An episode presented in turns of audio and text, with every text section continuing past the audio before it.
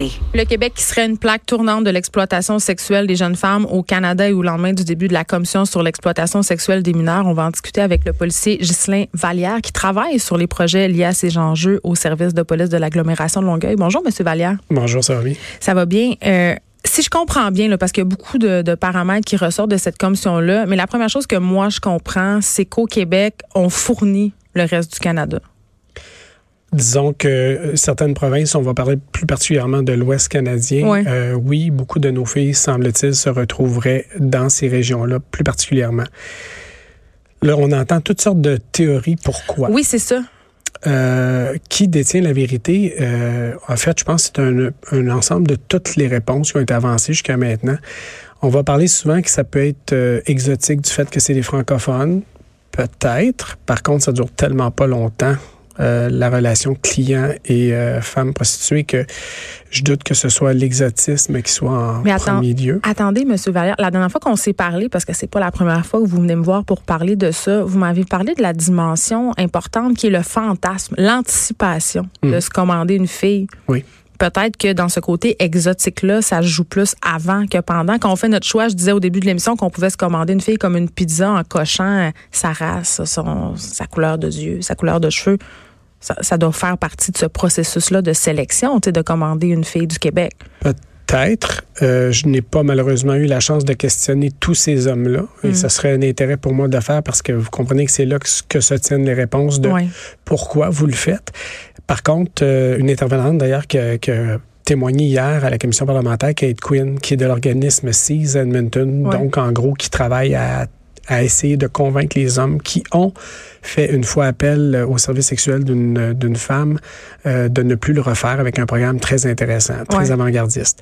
Euh, et quand je l'ai questionné là-dessus, elle me dit que dans les questionnaires, eux, c'est pas quelque chose qui ressort euh, cet aspect-là nécessairement, mais ils, vont quand même le regarder pour les prochaines prochaines cohortes qu'ils vont avoir, mais Mhm. c'est pas nécessairement ça. C'est davantage la disponibilité. C'est plus un crime d'opportunité du fait qu'elles sont là. Et le fait aussi pour le proxénète que ça peut être intéressant d'amener les jeunes filles là-bas, c'est la barrière de la langue. Moi, je pense qu'au final, on a peut-être plus créé une filière ici. La barrière de la langue, dans le sens que ces filles-là pourront pas Ben, se trouve isolé. Si vous avez 14 ans, vous parlez presque pas anglais. l'anglais, ben, vous vous retrouvez dans une situation où vous êtes d'autant plus isolé parce que là, vous n'avez pas vraiment personne avec qui vous pouvez entrer en interrelation, ne serait-ce que la femme de chambre ou quelqu'un de la réception de la sécurité. Vous savez même pas l'exprimer adéquatement. Comme on l'a vu dans la série Fugueuse, d'ailleurs, quand euh, Damien vend euh, la petite fille, euh, elle se retrouve dans une contrée anglo. On peut deviner que c'est Toronto, là. Mhm. Mais elle, elle met un petit mot dans la fenêtre parce que justement, elle se retrouve isolée, elle parle pas la langue. Donc ça, c'est vrai, c'est commun, ça arrive. Ça arrive. Oui, oui. Euh, le député de la CAQ, Yann Lafrenière, qui préside la commission parlementaire, a dit que ça serait un défi de dresser euh, avec exactitude un portrait de ce qui se passe au Québec. Pourquoi? Parce qu'on n'a pas tous les mêmes grilles d'analyse. Là, je vais vous donner l'exemple des services de police. Même entre nous, on n'a pas les mêmes façons de colliger notre information, notre renseignement sur l'exploitation sexuelle, que ce soit euh, chez les jeunes filles mineures, c'est quoi la moyenne d'âge? Euh, on a discuté à savoir euh, exactement le nombre d'heures qu'elles ont été dans la position, les modus operandi pour les recruter, ça s'est fait comment? On ne sait pas qui sont les proxénètes à 100 On, on en connaît quelques-uns, mais pas tous. Les clients, mais c'est encore plus le néant parce qu'on n'a aucun réel programme chez nous ici ou mesure d'intervention en répression qui nous permettrait d'avoir accès à eux, de savoir qui ils sont. Donc, il y a raison, il y a pleinement raison de dire qu'on ignore ce qui se passe. Fait que le, le milieu bénéficie, si on veut, de ce manque de communication-là entre les corps policiers. Est-ce qu'on pourrait penser, comme aux États-Unis, euh, tu sais, il y a eu ces, euh, ça a été beaucoup médiatisé dans les années 70 quand on recherchait des tueurs en série. Ces gens-là bénéficiaient du fait que les services de police se parlaient pas pour officier comme en, plus en paix. Est-ce qu'on Mhm. pourrait penser qu'un système de plus généralisé, un- une certaine banque de données pourrait vous aider? Ben, euh, ce qui a été mentionné hier à la commission, c'est un peu de, de voir à ce que ce soit nationalisé certains Mm. aspects de l'exploitation sexuelle pour nous, les intervenants de milieu, qu'on soit au niveau des institutions comme le- la DPJ, que ce soit, exemple, les corps de police, mais également les organismes qui viennent à soutenir notre travail et qui est essentiel. D'ailleurs, la part des organismes est essentielle là-dedans. Donc, si c'était un peu plus nationalisé, je vais donner l'exemple qui avait été discuté euh, à un moment donné, justement, avec certains membres qui étaient là hier à la commission Ouais. on en a parlé au printemps dernier, c'était de dire le programme des survivantes. Le programme des survivantes n'est pas dans chaque région du Québec actuellement. Mm. Il est très centralisé Grand Montréal, Laval-Long, euh, le SPVM Long Est-ce que c'est parce que c'est ici que c'est plus concentré ou ça n'a rien à voir? C'est ici qu'on a ressenti le besoin plus rapidement que les autres régions, possiblement, oui. Puis nous, on ne l'a pas encore réellement mis sur pied à Longueuil. Pourquoi? Ben justement parce que ça existe déjà si près de nous. Et Diane Veillette et euh, José Mandales de Montréal ont fait un travail remarquable dans la, la construction de ce projet-là dans les dernières années. Donc, euh, la question, c'est pourquoi reconstruire nous ce que quelqu'un d'autre fait déjà depuis longtemps, qui a développé une expertise? Pourquoi pas développer une espèce de club-école dans les régions? C'est une question que je pose. Je ne dis pas que c'est la piste de solution par excellence, mais c'est peut-être vers ces aspects-là, de nationaliser peut-être davantage nos interventions, avoir entre autres une grille d'analyse constante dans toutes les organisations policières. Pour dresser euh, des, dire, des constantes. Euh, exactement. Quand on parle d'une jeune fille, quel est son profil, quelles sont ses caractéristiques, qu'on ait les mêmes, les mêmes questionnaires pour être capable à la fin d'en retirer, et là je vais parler comme si j'étais un criminologue, des analyses. Ben, du profilage. Qui vont, oui, qui font savoir sur quel levier on doit maintenant appuyer. Si elles se, se, font, exemple, recruter à 77% pendant les heures scolaires dans une école secondaire, ben, ça veut dire qu'il faut aller faire la prévention à ce niveau-là. Donc, puis c'est un exemple que je donne. Donc, c'est la même chose également pour savoir qu'est-ce qui les a stimulés à aller vers l'exploitation sexuelle. On en a une bride de, réponse déjà. Ben, souvent, mais c'est pas encore assez questionné. mais on va en parler euh, du chemin de ces filles-là. Mais avant, quand on parle d'exploitation sexuelle de mineurs, euh, moi, la première, puis je suis certaine que nos auditeurs euh, partagent la même opinion. C'est c'est un peu inconcevable. On a de la misère à comprendre comment euh, des hommes majoritairement, euh, pourquoi ils ont envie de coucher avec des filles qui sont mineures quand ils peuvent avoir des, des travailleuses du sexe qui sont qui ont 18-19 ans? Je veux dire, pourquoi? Y a-tu tant que ça un marché pour les mineurs? En fait, je me rappelle pas qui me disait euh, il y a quelques jours seulement, la semaine dernière, qu'après dépasser 19-20 ans, les femmes sont déjà tellement, parce que la plupart commencent vers 14, 14 ans et demi, vers 19-20 ans, ça hypothéqués physiquement tellement que tu n'as plus devant toi une jeune femme de 19-20 ans. Tu as une femme qui a un vécu euh, incommensurable. Si vous avez 10, 15 clients par jour, imaginez sur un régime de 4 à 5 ans d'exploitation sexuelle, vous arrivez à, la fin avec la consommation des drogues dures, vous n'avez plus du tout le même physique, oh, vous n'avez plus la même apparence physique. Donc, le client lui recherche quoi? Ben, il recherche quelque chose qui va l'attirer. Donc, euh, c'est pour ça que l'expert, le, le, marché d'une femme dans, le, dans l'industrie du sexe n'est pas très, très sur un très long horizon. Physiquement, son corps n'est plus capable de répondre à la demande du client. Lui, il veut quelque chose de... Là, j'aime pas la comparaison que je vais faire, mais c'est un peu comme une voiture. Tu, tu veux le modèle récent, tu veux. Euh, ben, ils sont traités comme des marchandises. Malheureusement, comme ça qu'on les traite, mm. exactement, comme si c'était quelque chose qu'on peut disposer. Alors, c'est la réponse à la question pourquoi les jeunes? Parce qu'elles sont plus récemment arrivées dans le marché, donc moins hypothéquées physiquement et psychologiquement, parce que parfois les drogues dures, vous avez plus du tout, du tout quelqu'un cohérent devant vous. Là. Donc, dans l'interrelation avec le client, il n'aime pas ce qu'il entend puis ce qu'il voit. Là. Je vous entends, euh, Monsieur Vallière, puis ce que vous me dites, j'ai l'impression dans mon préjugé que on parle, ça fait appel un peu à la prostitution de rue, que ce sont des filles euh, qui ont des problèmes de consommation, ils prennent du crack, ça c'est filles dans la rue, mais dans les agences d'escorte, euh, est-ce que c'est différent? Parce que j'ai pas l'impression, des mineurs, il y en a dans la rue, mais il y en a aussi et surtout ailleurs. Ben, en fait, les mineurs sont plus autant dans la rue qu'on pourrait ben, le voir. Ils sont derrière, euh, des, des, petites annonces. Des, des, euh, des tablettes intelligentes et des, mm. ordinateurs portables et cellulaires. Là, c'est, c'est plus comme le, le On a encore ce, préjugé, ce préjugé-là dans notre Il existe encore, la prostitution de rue. Là. Il y a plusieurs niveaux de prostitution. La prostitution de rue, il y a l'escorte qui va être dans une agence là, euh, très glamour avec un gros service clientèle plus, plus, plus. Tu as la prostituée qui va se louer une chambre d'hôtel et va être son propre patron. Tu as celle qui va être avec 4-5 proxénètes qui vont toujours s'assurer qu'elle ait un client euh, aux 20-30 minutes pour elle. Euh, donc, la jeune fille mineure euh, se retrouve coincée un peu à travers toutes ces différences-là. Fait qu'elle est partout. Elle n'est pas nécessairement plus à un endroit ou à un autre. OK. J'ai expliqué récemment, c'est là où est son cellulaire, c'est là qu'elle est. OK. Ben c'est ça. On va s'expliquer un peu comment ça marche. C'est quoi le trajet de ces filles-là, en quelque sorte?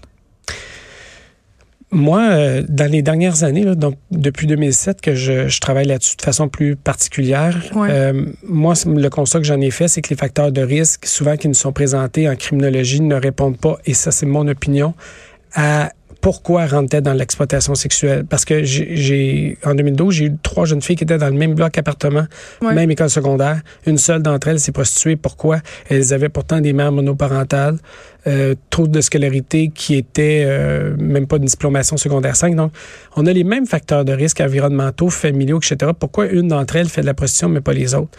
Mm. Et je cherchais justement en 2015 pour euh, justement remplir une demande de subvention pour le service de police.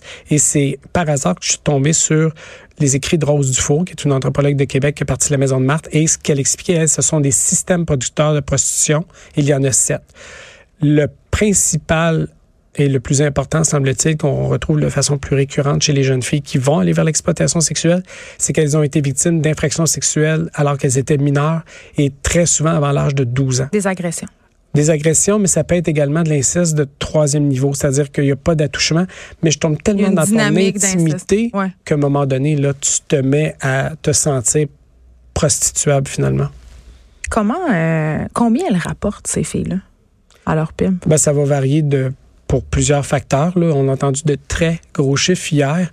Ben, moi, Euh, c'est, ouais, de ces gros chiffres-là dont j'aimerais parler. On parlait de 200-300 000 dollars. euh, pour vrai? certaines d'entre elles, c'est vrai, Ouais. mais c'est pas nécessairement la grande majorité. Là. Mais de toute façon, qu'elle aurait rapporté 12 000 là, ce serait déjà trop. Donc, euh, le, le prix peut varier entre 100 et 150 habituellement Mais on pour comprend une relation pourquoi. complète. Pourquoi ces, ces, ces hommes-là cherchent ça? Parce Ah, que c'est très lucratif. C'est excessivement lucratif et c'est clair d'impôt. Hmm. Et là, par la suite, on se trouve une entreprise, on blanchit l'argent et là, on devient citoyen légal et propre, propre au niveau de, fiscal. Il n'y a plus rien à nous reprocher. Vous avez parlé tantôt de l'usure de ces filles-là. Quand, quand elles sont plus bonnes, quand elles sont trop usées, qu'est-ce qui se passe avec elles? Elles doivent survivre à leur traumatisme. Mais est-ce que est-ce qu'ils vendent? Est-ce que qu'est-ce qui se passe? Elles peuvent être vendues, mais la plupart d'entre elles vont plutôt être euh, reléguées à elles-mêmes, laissées à elles-mêmes et devoir se retrouver elles-mêmes une façon de survivre à travers ce- ces, réflexes de prostitution-là. Là, ce qu'on voit souvent dans nos opérations dans la dernière année, Mm. c'est des femmes dans la trentaine, là, 30, 32, 34, 40 ans. Pourquoi? Mais justement, elles ont commencé là, euh, mineures et à un moment donné, ne sont plus intéressantes pour le proxénète. Il va se retrouver quelqu'un de plus jeune, Mm. de plus rentable. Elle est un peu laissée elle-même. Donc là, elle va- trouver souvent des, qu'on appelle des proxénètes euh, d'opportun- d'opportunité. Lui va être dans son salon. Tant mieux si le téléphone sonne, tant mieux si ça fait un client, mais il se met pas un objectif de une centaine de rentabilité. dollars par jour. Mm. Là, en autant que le loyer est payé, on peut faire de la pizza puis du poulet, on est, on est heureux puis c'est correct. Il poussera pas nécessairement très fort. Et là là. Puis la consommation de la drogue, on l'a abordé euh, sommairement, mais Oui, ça demeure doivent- l'honneur de la guerre parce qu'elles doivent un peu se désensibiliser avec ça, j'imagine. Ben, la dernière femme prostituée à qui je parlais euh, me disait, écoute, euh, t'essaieras de tout faire 15 fois Oh, ça doit faire- on va se dire les vraies affaires client. là. là, mon corps peut pas le supporter. Ça fait Puis ça, c'est une journée dans la semaine. Ah ouais, ça Il y en a mal. 7 jours. Là. Les quarts de travail, c'est de 12 à 16 heures.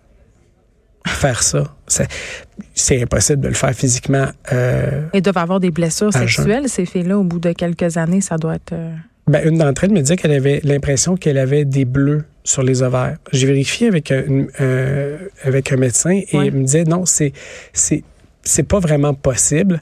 Mais ce qu'elle expliquait, c'est par le, la fréquence et le fait qu'il n'y a jamais de repos à ce niveau-là. Ouais. Ben, tu as l'impression que tu es en inflammation continuellement. là. Je veux qu'on se parle euh, de solutions parce que c'est quand même le but de cette commission-là. Euh, Maria Mourani a proposé qu'on vise euh, les hôteliers, qu'on développe des techniques pour que les hôtels se soumettent à une certaine norme de performance pour qu'il n'y ait pas de prostitution dans leurs établissements. Qu'est-ce qu'on pourrait faire pour que ça, diminue? Parce qu'on s'entend que penser qu'on va éradiquer complètement la prostitution, c'est un peu utopique, mais pour mieux l'encadrer, pour que l'exploitation sexuelle des mineurs, ça arrive moins. Mais peu importe la mesure qu'on va euh, vouloir proposer, qui, qu'on soit, là, c'est à quel point c'est réalisable. C'est ça.